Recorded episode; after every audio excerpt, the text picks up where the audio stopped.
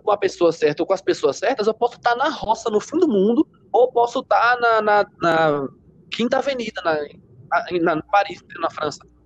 Para mim é a mesma Sim. coisa.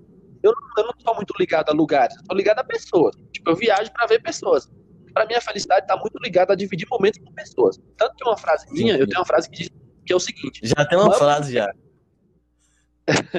tem alguns aí, já, já viajei demais na minha vida, escrevi algumas frases.